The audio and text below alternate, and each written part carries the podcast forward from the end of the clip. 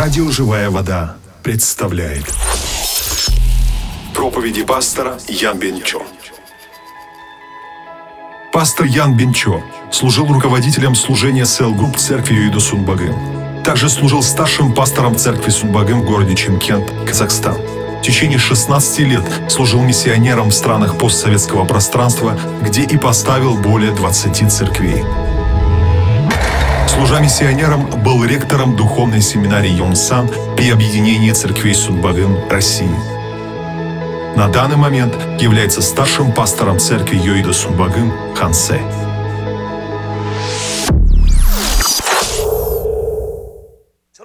Сегодня я хочу поделиться с вами проповедью о том, как восстановить Божий образ и Божий суверенитет. Если сегодня это слово вы изучите духовной формулой, духовным занятием, тогда я верю, что в вашей жизни будут пребывать великие, удивительные дела.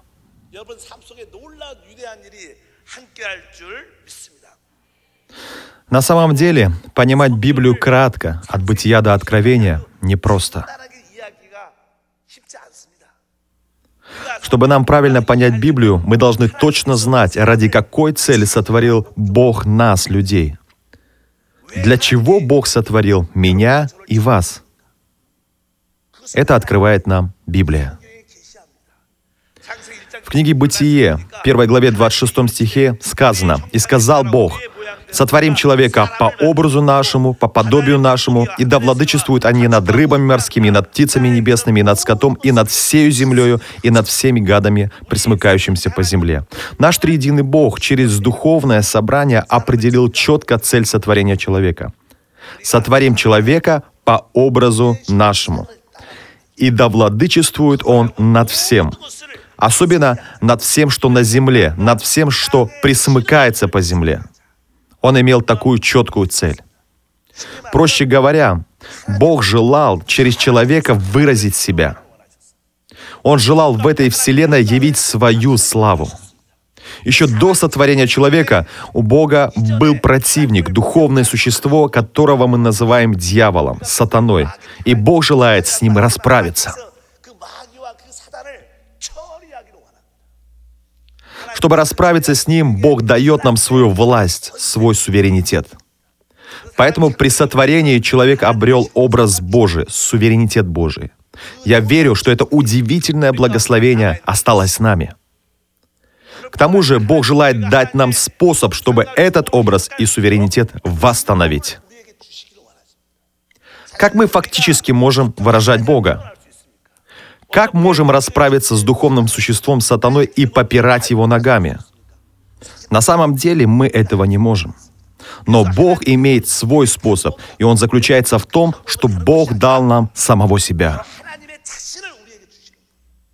Бог дал нам свою жизнь. Кошка выражает кошку. Так? Собака, которую мы держим дома, выражает собаку. Прекрасные цветы выражают цветы, а человек может выражать только человека. Чтобы нам выражать Бога, чтобы нам явить Бога, жизнь Божия и сам Бог должны войти внутрь нас. Только в этом случае, я верю, будет удивительное действие выражения Бога. Поэтому во второй и третьей главах книги Бытия описано, как Бог создал Эдемский сад – и поставил посреди сада дерево жизни и дерево познания добра и зла. Указывая именно на дерево познания добра и зла, Бог сказал, «Не ешь от него, иначе ты умрешь». А это означает, что если я буду вкушать от дерева жизни, принимать в себя Иисуса, который есть жизнь, который есть дерево жизни, тогда я верю, произойдет удивительное восстановление образа Божьего и проявление суверенитета Божьего. Цель Бога была именно в том, чтобы все люди приняли жизнь, которая есть Христос. Но человек грехопал. До того, как принять жизнь, которая есть Иисус Христос, человек принял дьявола. Поэтому все люди находятся под господством закона греха и смерти, который имеет дьявол. По какой причине эта земля полна грехом, смертью, нищетой, болезнями, терниями и волчицами? А причина именно в том, что сатана стал царствовать на этой земле. Но сущность Божья не терпит фиаско, и Бог в конечном итоге исполняет свою волю. И я верю, что даже грехопадшего человека Бог способен восстановить и в конечном итоге достичь своей цели, чтобы мы начали выражать Бога и являть Божью славу.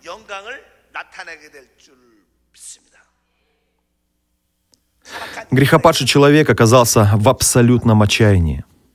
Но сейчас Бог занимается тем, что восстанавливает в людях Божий образ и Божий суверенитет. На самом деле, одна из самых важных книг Библии — это «Бытие».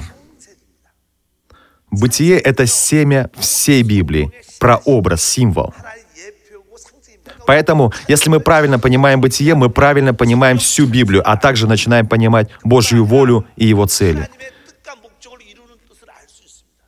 В бытие мы можем увидеть разные истории, но люди обычно говорят так. Книга бытие говорит лишь о Божьем творении.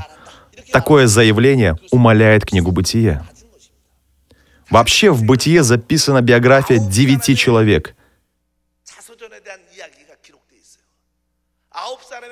и эти люди являлись людьми веры.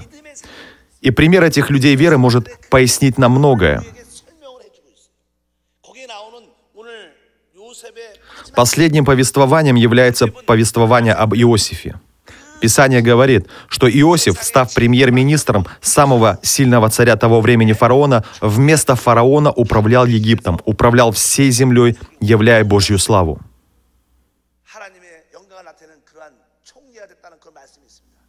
Проще говоря, в конечном итоге Бог всех нас, подобно Иосифу, делает теми, кто вместо Бога всем управляет. Бог сделает из вас Иосифа.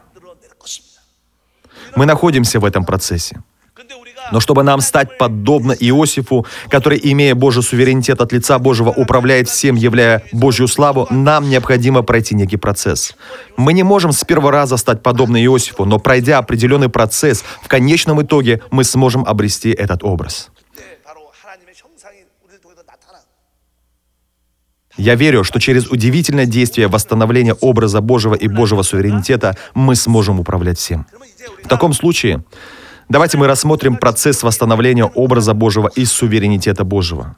Каждый из вас непременно пройдет этот процесс. Я тоже прохожу этот процесс. А в конечном итоге мы завершим жизнь, живя подобно Иосифу. Первая ступень в этом процессе называется опытом Адама. Мы были удивительно сотворены, но мы грехопали. Адам, согрешив перед Богом, убоялся. Бог приказал, «Не ешь от дерева познания добра и зла, если вкусишь, умрешь». Но Адам с Евой все же вкусили плод познания добра и зла, и теперь в страхе ожидали Божьего суда. Бог же, придя к Адаму и Еве, не стал их судить, а дал им слово Евангелие, слово спасения. Где записано это слово «Евангелие»? Оно записано в Бытие, 3 главе, в 15 стихе. Давайте все вместе прочитаем. «И вражду положу между тобою и между женою, и между семенем твоим и между семенем ее. Оно будет поражать тебя в голову, а ты будешь жалить его в пяту». Вообще, в то время имя имел только Адам, а Ева называлась женщиной. Так и записано. Женщина вкусила плод познания и дала его Адаму, и Адам ел. То есть можно сказать, что из-за женщины Адам потерпел крах. Именно в это время является Бог и не судит их, а дает слово Евангелие. Какое? О чем говорит наш Господь? «И вражду положу между тобою и между женою». Это касается змея. И именно через змея пришла погибель. Поэтому именно змею и сказано «И вражду положу между тобою и между женою, и между семенем твоим и между семенем ее. Оно будет поражать тебя в голову, а ты будешь жалить его в пету». Как только они услышали это слово Евангелия, они стали размышлять. Семя жены? Адам стал думать, ведь именно женщина вела меня в грех, принесла мне гибель, и ее же семя и поразит змея в голову? Да, так сказал Бог. Источник всех этих проблем – сатана будет поражен. Каким образом? От семени женщины. Как только Адам услышал эти слова, он начал исповедовать. Все, я спасен. Я думал, что умру, что погибну, что пойду в ад, но я жив – и как раз-таки это слово «живой» и означает «Ева».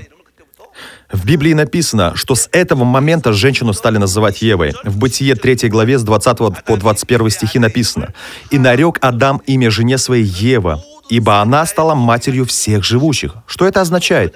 Придет семя жены, из-за которого все оживет, поэтому она и названа Евой. Здесь сказано, она стала матерью всех живущих. В 21 стихе также сказано, «И сделал Господь Бог Адаму и жене его одежды кожаные и одел их». На глазах Адама и Евы Бог заколол животное, убил его. Естественно, чтобы снять кожу, проливалась кровь. И их стыд он покрыл одеждами кожаными. Фактически и мы были в вечной гибели. У нас не было надежды. Но я верю, что пришел Агнец Иисус Христос на эту землю и пролитием своей крови на кресте простил все наши грехи, покрыл весь наш стыд, и все мы облеклись во Христа. Одежду, которую мы носим, на самом деле ничто. Именно Иисус есть наша истинная одежда. Я верю, что все вы облеклись во Христа. Итак, во-первых, все мы были вечной гибели, но благодаря благодати Господа Иисуса испытали спасение. Я верю, что все мы будем иметь удивительное испытание обличения во Христа. Это первый опыт, который мы испытываем, веруя в Иисуса. И как мы благодарны за это спасение. После этого духовно постепенно мы растем и развиваемся. Второй человек в этом процессе, о котором упоминает Библия, это Авель, потомок веры. В Библии имя Авеля упоминается не один раз.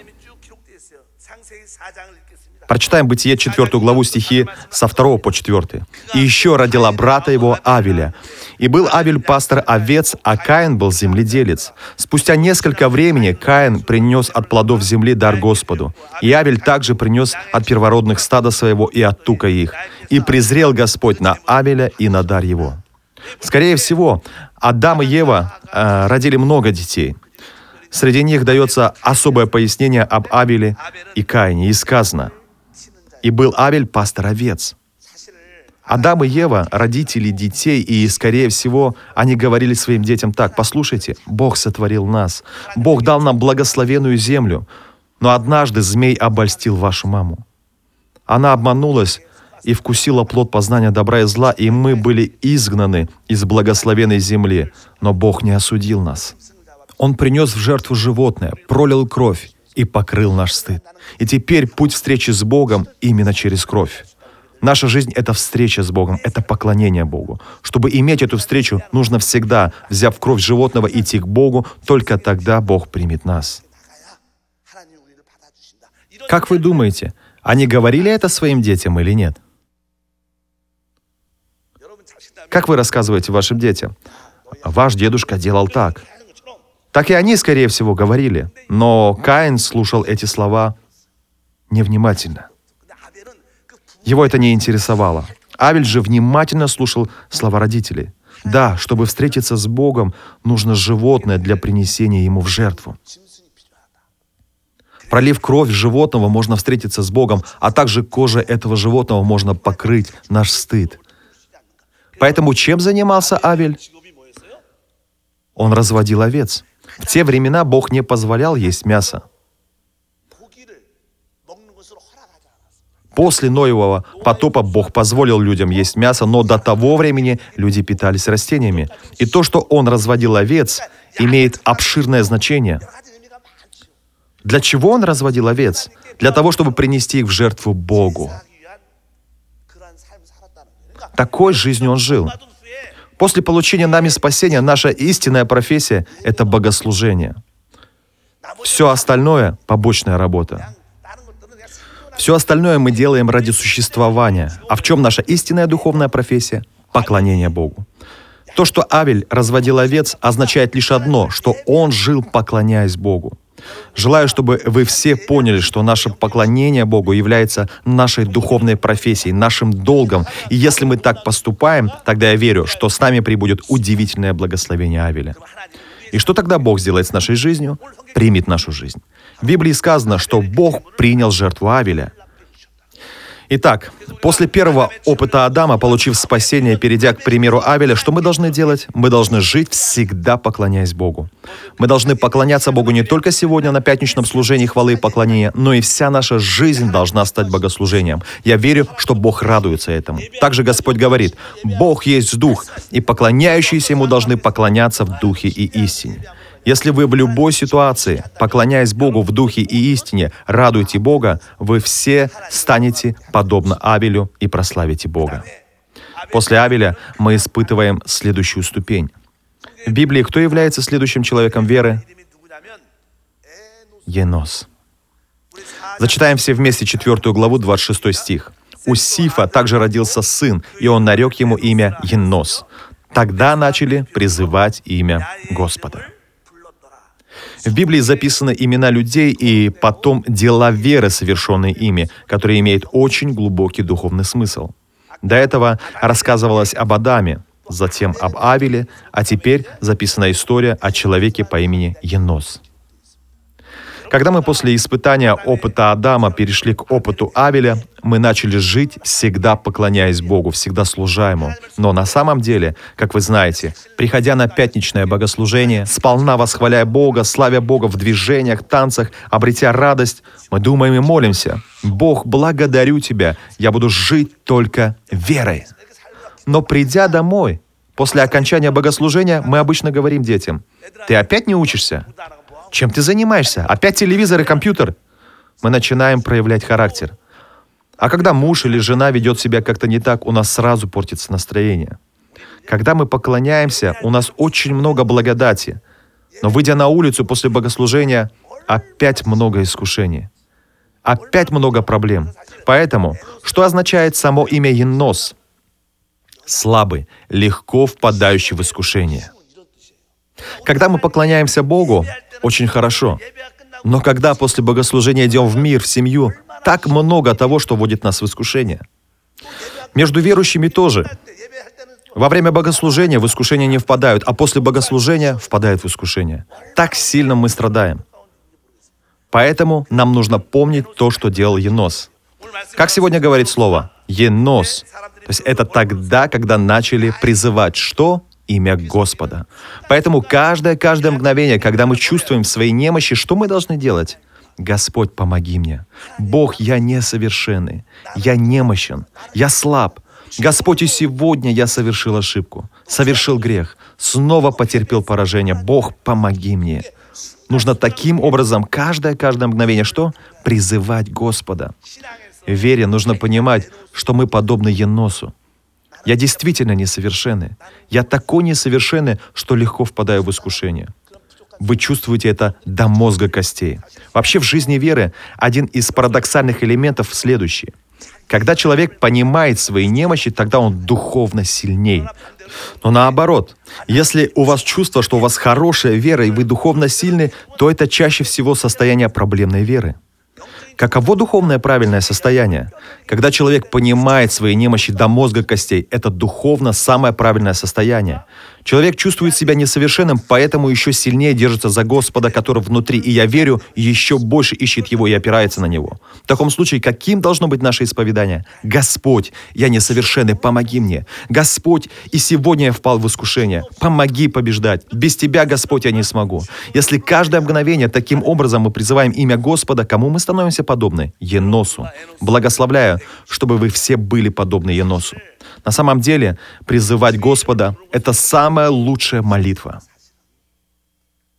Это правда. У меня есть э, несколько живых свидетельств места миссионерского служения.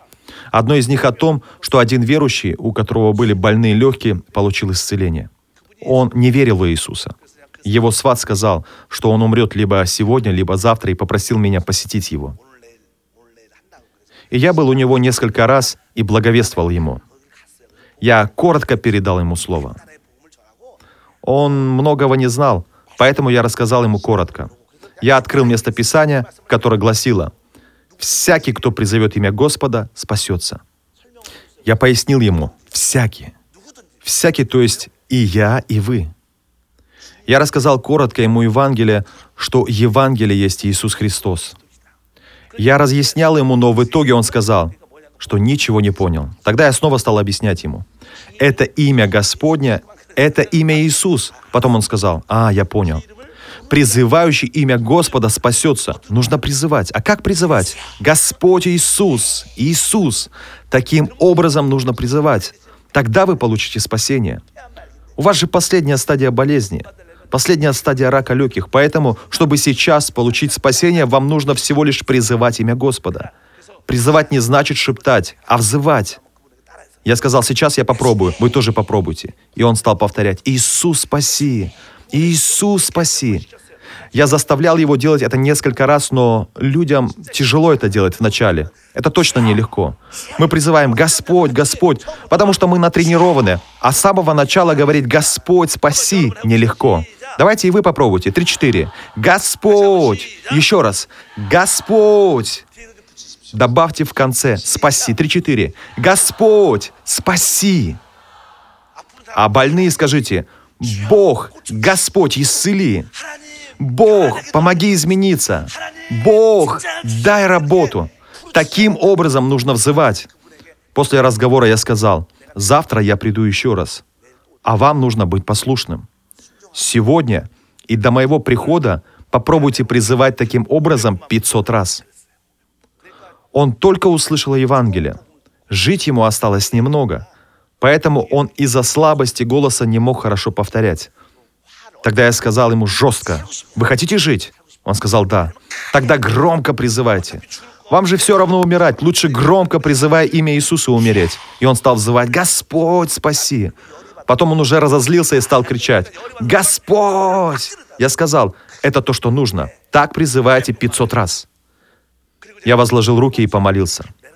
Спускаясь вниз и слыша эти крики «Господь, спаси! Господь, спаси!» Я сказал ему, «Если я завтра приду, и ваш голос не охрип, значит, вы делали это неправильно, вы не справились с заданием».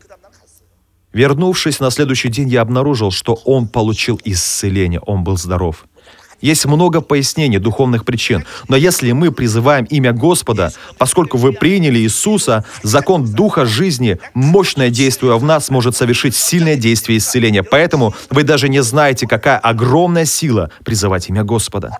Содержание любой молитвы содержится в одном этом слове. Господь! Господь! Поэтому, когда старейшинам тяжело, что они говорят? Господь, ты знаешь, Господь, ты знаешь. Потому что Господь действительно все знает. То есть в этом одном слове содержится все. Всякий, кто призовет имя Господня, спасется. Наивысшее благословение веры — знать, что мы подобны Еносу. Господь, я по-настоящему несовершенный человек. Я и сегодня впал в искушение. Я слишком слаб. Господь, помоги. Господь, помоги. Господь, встреться со мною. И на самом деле, что это за время? Это время, когда духовно мы сильнее всего. Апостол Павел знал это. Апостол Павел имел жало от сатаны. У него была болезнь, которая мешала ему в служении. Наверное, всякий раз, когда он благовествовал, неверующие, видя его немощь, говорили, «Ты хорошо веришь в Бога, почему ты болен?» Он был настолько немощен. Поэтому апостол Павел однажды решил помолиться так. «Бог, я благовествую, но эта немощь, эта болезнь слишком сильно мешает благовестию. Бог исцели! Бог исцели!» Он искренне молился. В Библии сказано, что он трижды молил Бога. Трижды означает, что он молился по-настоящему искренне, от начала до конца. И в третий раз, когда он молился, пришел Божий ответ. Мы хорошо знаем эти слова, а именно «Довольно для тебя благодати моей, ибо сила моя совершается в немощи». То есть сила Божия совершается в немощи. Чем больше мы чувствуем немощь, тем сильнее проявляется Божья сила – в какой-то момент Павел понял это и потому начал исповедовать такие слова. Все вместе прочитаем 2 Коринфянам 12.10. «Посему я благодушествую в немощах, в обидах, в нуждах, в гонениях, в притеснениях за Христа, ибо когда я немощен, тогда силен». До этого он много хвалился. «У меня есть сила, я крепкий, я все могу». Но став глубоко духовным в Боге, он понял, что это не то. Я знаю точно, что из-за этих моих немощей, моих недостатков, моих слабостей во мне пребывает Божья сила. Оказывается, благодаря тому, что я немощен, проявляется действие Божие. Если это так, то я перестану стыдиться своих немощей и недостатков. Я должен ими хвалиться. Вы должны уметь хвалиться своими немощами. Почему? Потому что из-за этих немощей Господь имеет шанс вас действовать. Так ведь сегодня слово гласит, когда я немощен, тогда силен. Эти слова означают, чем сильнее внутренне вы ощущаете немощь, тем сильнее проявляется сила Святого Духа. Мы должны пройти духовный опыт Еноса. Бог, я истинно несовершенен. Я по-настоящему несовершенный, легко разбивающийся человек. Если ты, Бог, не поддержишь, я упаду. Люди, исповедующие это каждое-каждое мгновение, становятся подобны Еносу. Далее мы переходим к следующей ступени. Кто человек следующей ступени? Человек по имени Енох. Давайте с вами прочитаем Бытие пятую главу с 21 по 24 стихи. Енох жил 65 лет и родил Мафусала. И ходил Енох перед Богом по рождению Мафусала 300 лет и родил сынов и дочерей. Всех же дней Еноха было 365 лет. И ходил Енох перед Богом, и не стало его, потому что Бог взял его. Наш духовный опыт после Еноса — стать Енохом. В чем особенность Еноха? Ходил перед Богом. Мы об этом тоже много молимся. Бог, я хочу идти с тобой, я хочу быть с тобой. Мы хотим всегда ходить с Богом. Почему? Потому что если мы в Божьем сопровождении, все обречено на успех. Но как дойти до уровня Божьего сопровождения? Мы говорили об этом выше. Понимать, что мы подобны Еносу, и каждое-каждое мгновение признавать, «Господь, я несовершенный, будь со мной, Господь, я несовершенный, подержи». Если каждое-каждое мгновение опираться на Него, призывать Его, тогда кому подобными мы становимся? Подобными Еноху. Это человек, который всегда находится в сопровождении Бога. Если верите, скажите аминь. Поэтому, если вы прошли духовный опыт Еноса, вы автоматически переходите к духовному опыту Еноха. Каким человеком? Человеком, находящимся всегда в сопровождении Бога. Только когда мы в сопровождении Бога, только тогда Бог начинает показывать удивительные дела, откровения и видения. Если бы Бог показал нам все это ранее, мы бы не смогли понять, о чем идет речь. Поэтому тем, кто находится в сопровождении Бога, Бог показывает тайные дела, которые совершатся в будущем, одно за другим. У Иноха рождаются дети. Как звали его сына? написано «мафусал». У нас скорее точно так же. Самые распространенные имена – Хаын, Еын, Сэнын, означающие благодать Божья, благодать Иисуса, благодать Духа Святого. Существует много подобных разных имен. Почему называют такими именами? Потому что каждое такое имя символизирует определенный духовный опыт. Имя Хаын дали ребенку потому, что мать и отец познали Божью благодать. Бог дал мне такую благодать, поэтому нашу дочь надо назвать Хаын, Божья благодать. Именам мы придаем разного рода духовное значение, также и Енох. Родился сын, и Енох дал ему имя Мафусал. Вообще Мафусал означает буквально следующее. После его смерти придет суд. Давайте повторим все вместе. После его смерти что придет? Суд придет. Бог показал Еноху, находящемуся в сопровождении Бога, события будущего. Он видел за несколько эпох вперед, что в будущем этот мир будет осужден водой. Бог показал ему, дал откровение. Когда мы в сопровождении Бога, Бог показывает тайны. Что Енох понял? Да, правильно. Когда Мафусал умрет, придет суд. Если мы посчитаем Библию по датам, по числам, мы увидим, год смерти Мафусала точно совпадает с годом Ноевого потопа. Когда мы это видим, мы говорим, да, страшно. Как может точно все так совпасть? Что на самом деле произошло? В год смерти Мафусала начался Ноев потоп.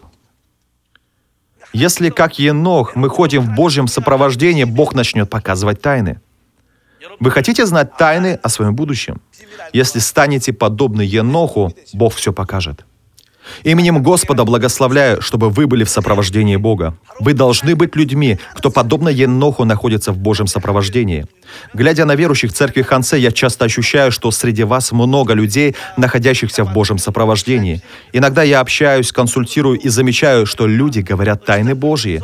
Я чувствую, как часто лидер или диакон открывает волю Божию. Бог желает вот этого для нашей церкви. Подобными Божьими тайнами делятся диаконы и служителя. Иногда Господь говорит напрямую, но иногда говорит и через человека. В любом случае, это опыт Еноха. Но это еще не конец. В Библии есть следующая ступень. О каком человеке говорится далее? Этого человека зовут Ной. Библия ясно говорит нам о Ное. Давайте прочитаем Бытие, 6 главу, 9 стих.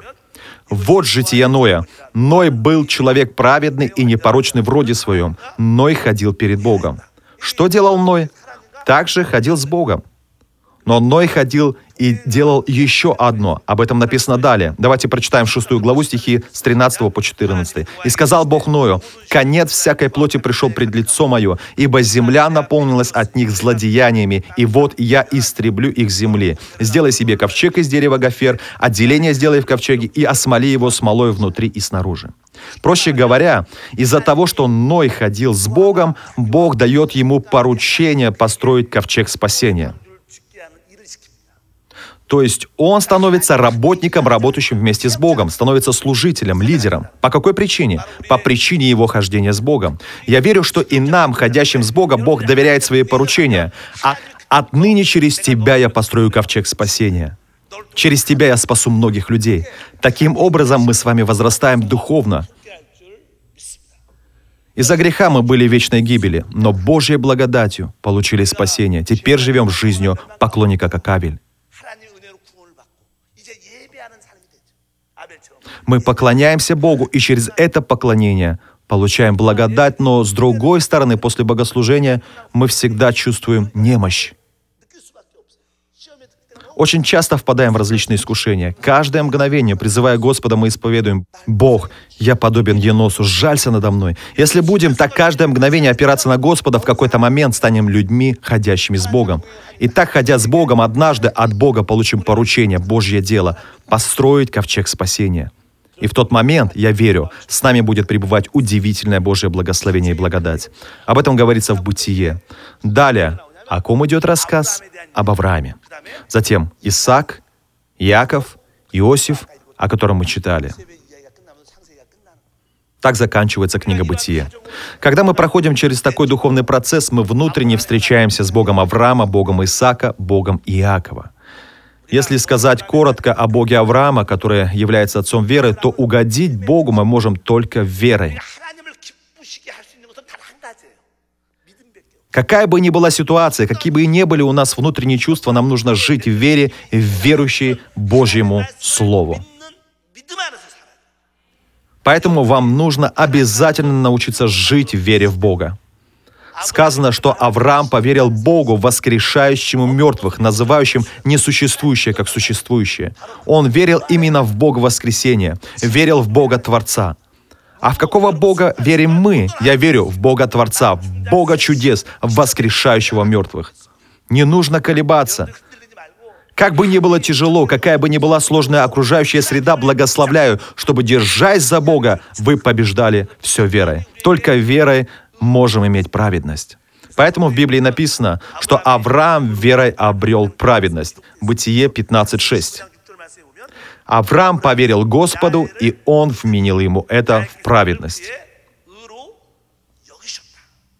И вы в какой бы ни были ситуации, верой сможете угодить Богу. Бог, всю свою жизнь я буду жить верой.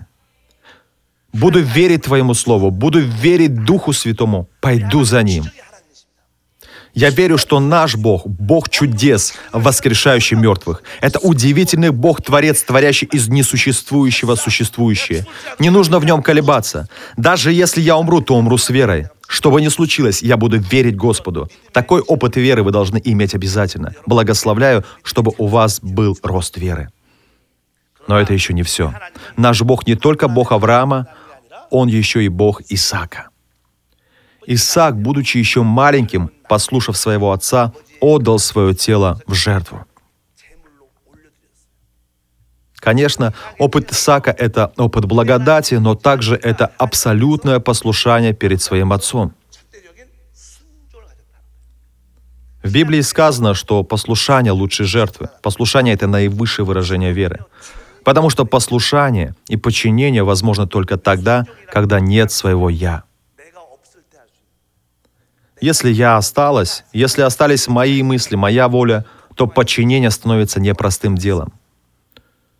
Но когда нет моего «я», тогда послушание проявляется в радости. Исаак по-настоящему был послушен отцу и отдал себя однажды в жертву Богу. Я верю, через одно абсолютное послушание благодать сошла на всю его жизнь. Когда я смотрю в Библии на Авраама, Исаака и Иакова, мне кажется, что Исаак особо и не молился. Нет записи о том, что он молился. Я думаю, что он просто жил благодатью. Почему? Из-за чего?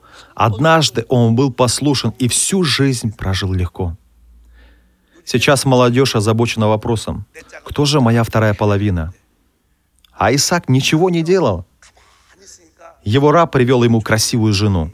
Где бы он ни был и не копал землю, появлялись источники воды. Об этом в Библии много записей. Он был благословенным. Найдем одно такое место, Бытие 26-22. И он двинулся отсюда и выкопал иной колодец, о котором уже не спорили, и нарек ему имя Рехофов.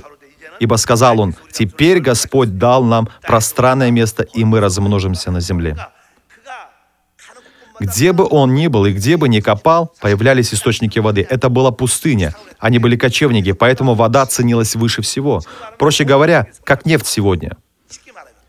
Как только он начинал копать землю, появлялись источники воды. Поэтому соседи, другие народы, племена отнимали землю, а он ее отдавал и уходил. Опять начинал копать в новом месте, и вот снова вода. Поэтому потом окружающие начали говорить о нем. Он человек Божий, с ним Бог. Люди подняли руки и признали его. Об этом записано в Библии. Давайте прочитаем 32 стих. В тот же день пришли рабы Исаковы и известили его о колодце, который копали они, и сказали ему, мы нашли воду. Они копали землю, и опять вода. Еще один интересный факт раскрыт в 12 стихе. Прочитаем все вместе. «И сеял Исаак в земле той, и получил в тот год ячменя во сто крат. Так благословил его Господь». В нашей церкви начало служение миссионерское общество бизнесменам под названием Исаак. А те, кто занимается бизнесом, ходят на работу, создали участок Исаак. И Исаак однажды занялся земледелием и сколько получил, будучи молодым. И читая это местописание, я получил много благодати. Почему? Потому что если обычно мы работаем месяц, мы работаем для того, чтобы прожить следующий месяц. Если мы год занимаемся земледелием, значит около года мы можем питаться и жить. Но здесь сказано, что Исаак за один год занятия земледелием получил сто крат. То есть на сколько лет Бог дал ему? На сто лет. Если будет правильное послушание один раз, тогда за всю жизнь Бог будет нести ответственность. Нужно научиться жить такой благодатью. Конечно, важен и труд, и старания, но превзойдите это и живите благодатью. Когда Бог с нами, тогда Он дает наивысшее благословение. Но для этого нужно встретиться с Богом Исаака. Нужно иметь дух, характер абсолютного послушания Божьему Слову. Тогда вы по-настоящему встретитесь с Богом Исаака. Если старший пастор скажет, давайте сделаем так, даже если вам не по душе, просто послушайтесь. Это не послушание старшему пастору. Этим вы показываете Богу, что оставляете себя, свое «я». Бог, я ничто. Таков смысл. Мы не говорим о том, прав пастор или нет. Это не важно. Важно в своих отношениях с Богом показать Богу, Бог, я ничто. Я оставил свое «я». Я проявлю послушание. Вы должны знать, что это наивысший уровень веры. Дети, когда родители что-то говорят вам, просто скажите «Аминь» и будьте послушны. Даже если не хочется учиться, хотя бы сделайте вид, что учитесь. Даже если нет времени, найдите время помочь маме. Это кажется мелочью, но пройдет время, и это проявится удивительным благословением в вашей жизни. Вы должны обязательно встретиться с Богом Исаака. Далее, о чем Боге мы еще не поговорили? О Боге Иакова. Вообще, Иаков означает обманщик, отнимающий. Поэтому в молодости я взял себе имя Иаков. Почему? Потому что, глядя на Иакова, видел, что был похож на него. Он не любил, когда другим было хорошо. Любил отнимать лучшее. Не знаю, я похож на Якова или Яков похож на меня. В любом случае, мы настолько были похожи, что я помню, как искренне часто исповедовал Бог, я Иаков. Но Иаков изменился перед Богом, и изменилось его имя. На какое? Израиль. Так говорит Божье Слово. Одно из того, чего требует от нас Бог, это изменение. В нас пребывает Дух Святой, а одна из главных задач Святого Духа — это изменять нас. Он всегда, находясь внутри нас, подталкивает нас к послушанию. Для этого Он постоянно руководит нами. Если мы не послушны этому руководству, этому помазанию, на сердце становится неспокойно. Поэтому в итоге, в конце мы все равно вынуждены послушаться. Таким образом мы постепенно изменяемся. Но человек — грехопадшее существо, и поэтому очень упрям и деспотичен. Человек очень силен в своем упрямстве. Поэтому таких людей Бог сильно разбивает. Это действительно так. Чтобы в человеке эта твердыня разбилась, человек должен многого лишиться, многое потерять. Яков хотел любыми путями, любым способом отнять первородство брата и таким образом обманул брата, обманул отца. И казалось, что вот вроде получил это первородство, но в итоге он был изгнан из дома. В Библии сказано, что он пошел в дом дяди Лавана, где жила девушка по имени Рахиль.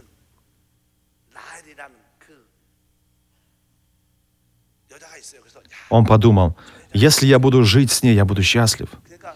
Но Лаван, не желая отдавать ее, говорит, ты должен работать за нее хотя бы 7 лет, тогда я дам тебе свою дочь как плату за твою работу.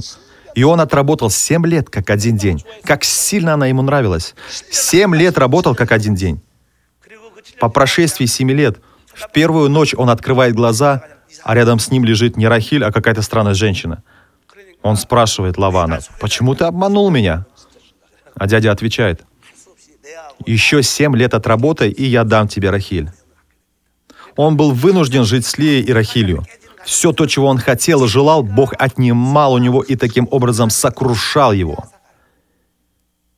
Яков испытывал много страданий и трудностей. Так и наша жизнь. Почему у нас трудности? Почему много страданий? Цель только одна — это процесс для изменения нас из образа Иакова в образ Израиля. Другой причины нет.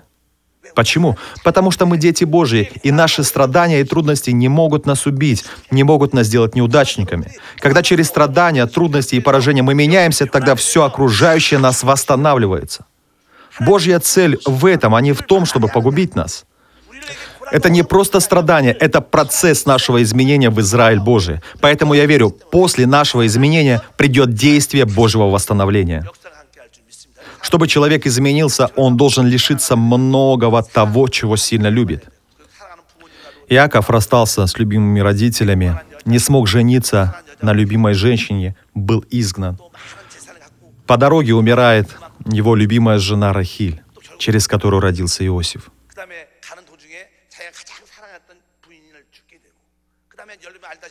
Будучи ненавидим братьями, Иосиф был продан в рабство. Но отцу сыновья сказали, что Иосиф был найден мертвым, растерзанным хищными животными. Сын от любимой жены для Якова был мертв.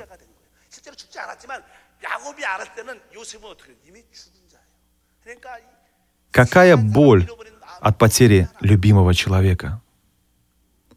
Многие теряют любимых людей, и глубоко в сердце появляются раны. Но в Боге эти раны должны исцелиться. Надо знать, что в противном случае это перерастет в ропот и гнев. Итак, Иаков проходил сильное сокрушение долгое время. Быв человеком, который постоянно отнимал что-то у людей, через сокрушение он изменился и стал человеком, благословляющим других даже имя Иакова изменилось. Мы знаем, что у реки Иавок он сильно боролся с ангелом Божьим. И ангел, то есть Бог, это был Бог, поразил его в бедро. У человека самая крепкая кость — это бедренная кость. Бог поразил его бедренную кость, и кость сокрушилась. Так написано в Бытие 32 главе 31 стихе. «И взошло солнце, когда он проходил Пенуэл, и хромал он на бедро свое. После истинной встречи с Богом и после истинного сокрушения развиваются все твердыни в жизни человека, и такой человек обретает другой образ. Отныне он не такой, каким был до сокрушения.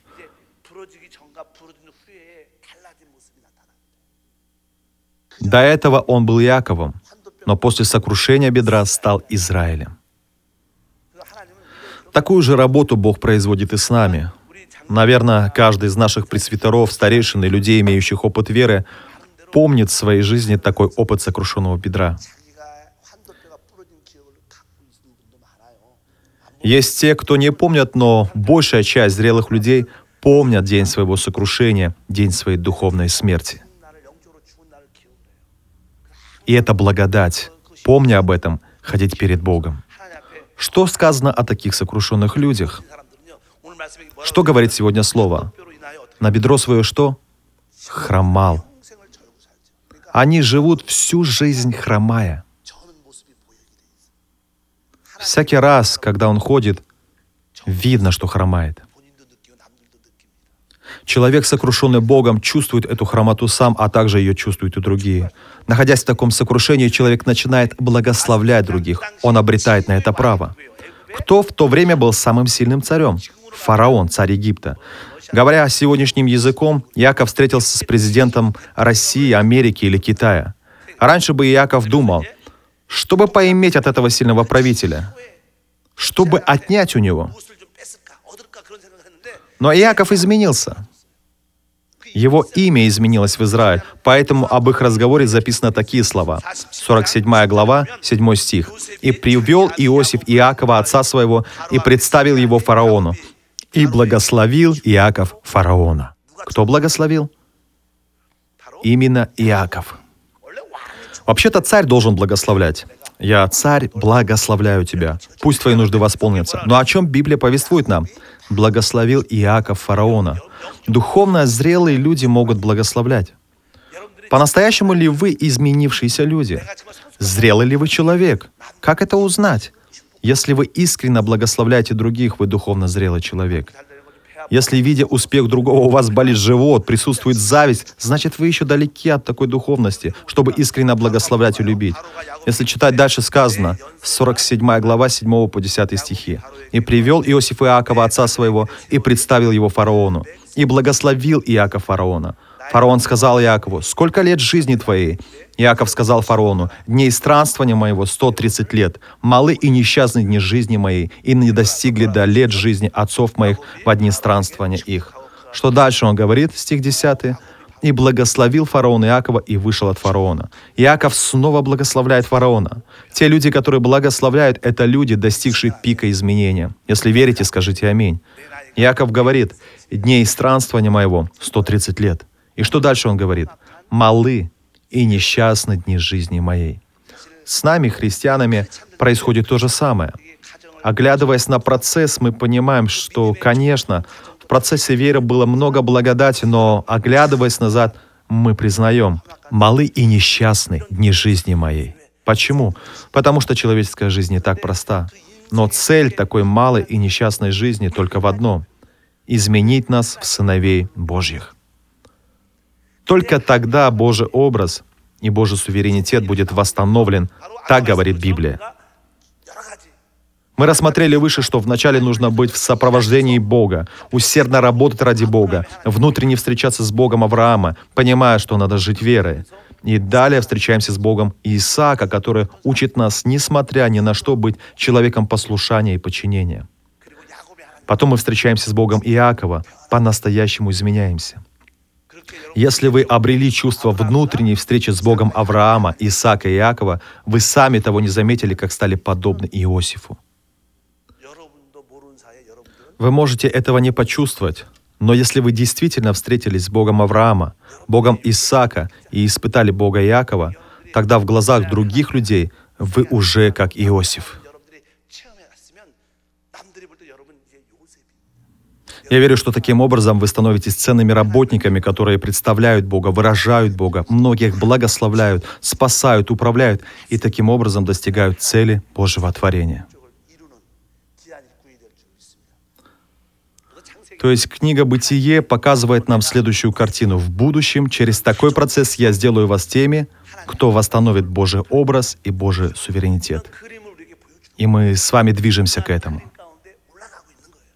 Тот, кто только получил спасение, имеет лишь опыт Адама, грехопадшего Адама, но другие, кто сейчас получает много благодати и кому так сильно нравится богослужение, что это за люди? Это люди, имеющие в себе образ Авеля, который получает радость от богослужения. После богослужения те, кто впадают в различные искушения, ропщут и жалуются, «Бог, я немощный, я снова впал в искушение». Кто они? Люди, имеющие образ Еноса, пережившие образ Еноса и начавшие взывать «Господь», приходящие на ночную, на утреннюю молитву, молящиеся «Господь». На кого они становятся похожи? На Еноха, который всегда ходил с Богом.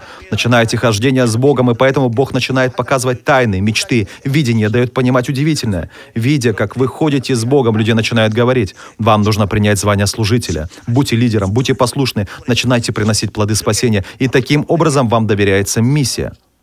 О чем это говорит? О том, что вы стали подобны Ною. При этом вы внутренне, как мы говорили ранее, встречаетесь с Богом Авраама. Далее вы встретитесь с Богом и Исаака, и Бог сделает так, что вы встретитесь с Богом Иакова. Если внутренне вы испытываете эти три образа Бога, вы наконец-таки, как говорит сегодня слово, становитесь подобны Иосифу, который восстановил Божий образ и Божий суверенитет. Так заканчивается книга «Бытие» в Библии. Надо понимать, что эти короткие истории являются течением всей Библии. Суть нашей веры в том, чтобы восстановить потерянный образ Божий и Божий суверенитет. Проходя этот процесс, вы будете подниматься выше. На какой бы вы ни были ступени, вы должны подняться на следующую ступень. Из образа Адама перейти в образ Авеля. Если вы уже имеете опыт Авеля, вы должны пройти опыт Еноса. Обретя этот опыт, вам необходимо обрести образ Еноха. Если же вы уже на ступени Еноха, то вам нужно достичь образ Ноя. Если вы уже встретились с Богом Авраама, то знайте, что этого недостаточно. Вам необходимо встретиться с Богом Иисака. Если вы встретились и с Богом Иисака, вы должны встретиться с Богом Иакова и по-настоящему измениться. Должны стать человеком благословляющим. Я верю, что тогда все мы, став подобны Иосифу, станем ценными работниками, которые вместо Бога, как духовные премьер-министры, управляют своей жизнью, окружением, работой, бизнесом, выражают Бога и расправляются с Божьим врагом, с дьяволом. Пастор Ян Бенчо служил руководителем служения Cell Group церкви Юиду Сунбагын. Также служил старшим пастором церкви Сунбагын в городе Чимкент, Казахстан. В течение 16 лет служил миссионером в странах постсоветского пространства, где и поставил более 20 церквей. Служа миссионером, был ректором духовной семинарии Йонсан при объединении церквей Сунбагым России. На данный момент является старшим пастором церкви Йоида Сунбагым Хансе.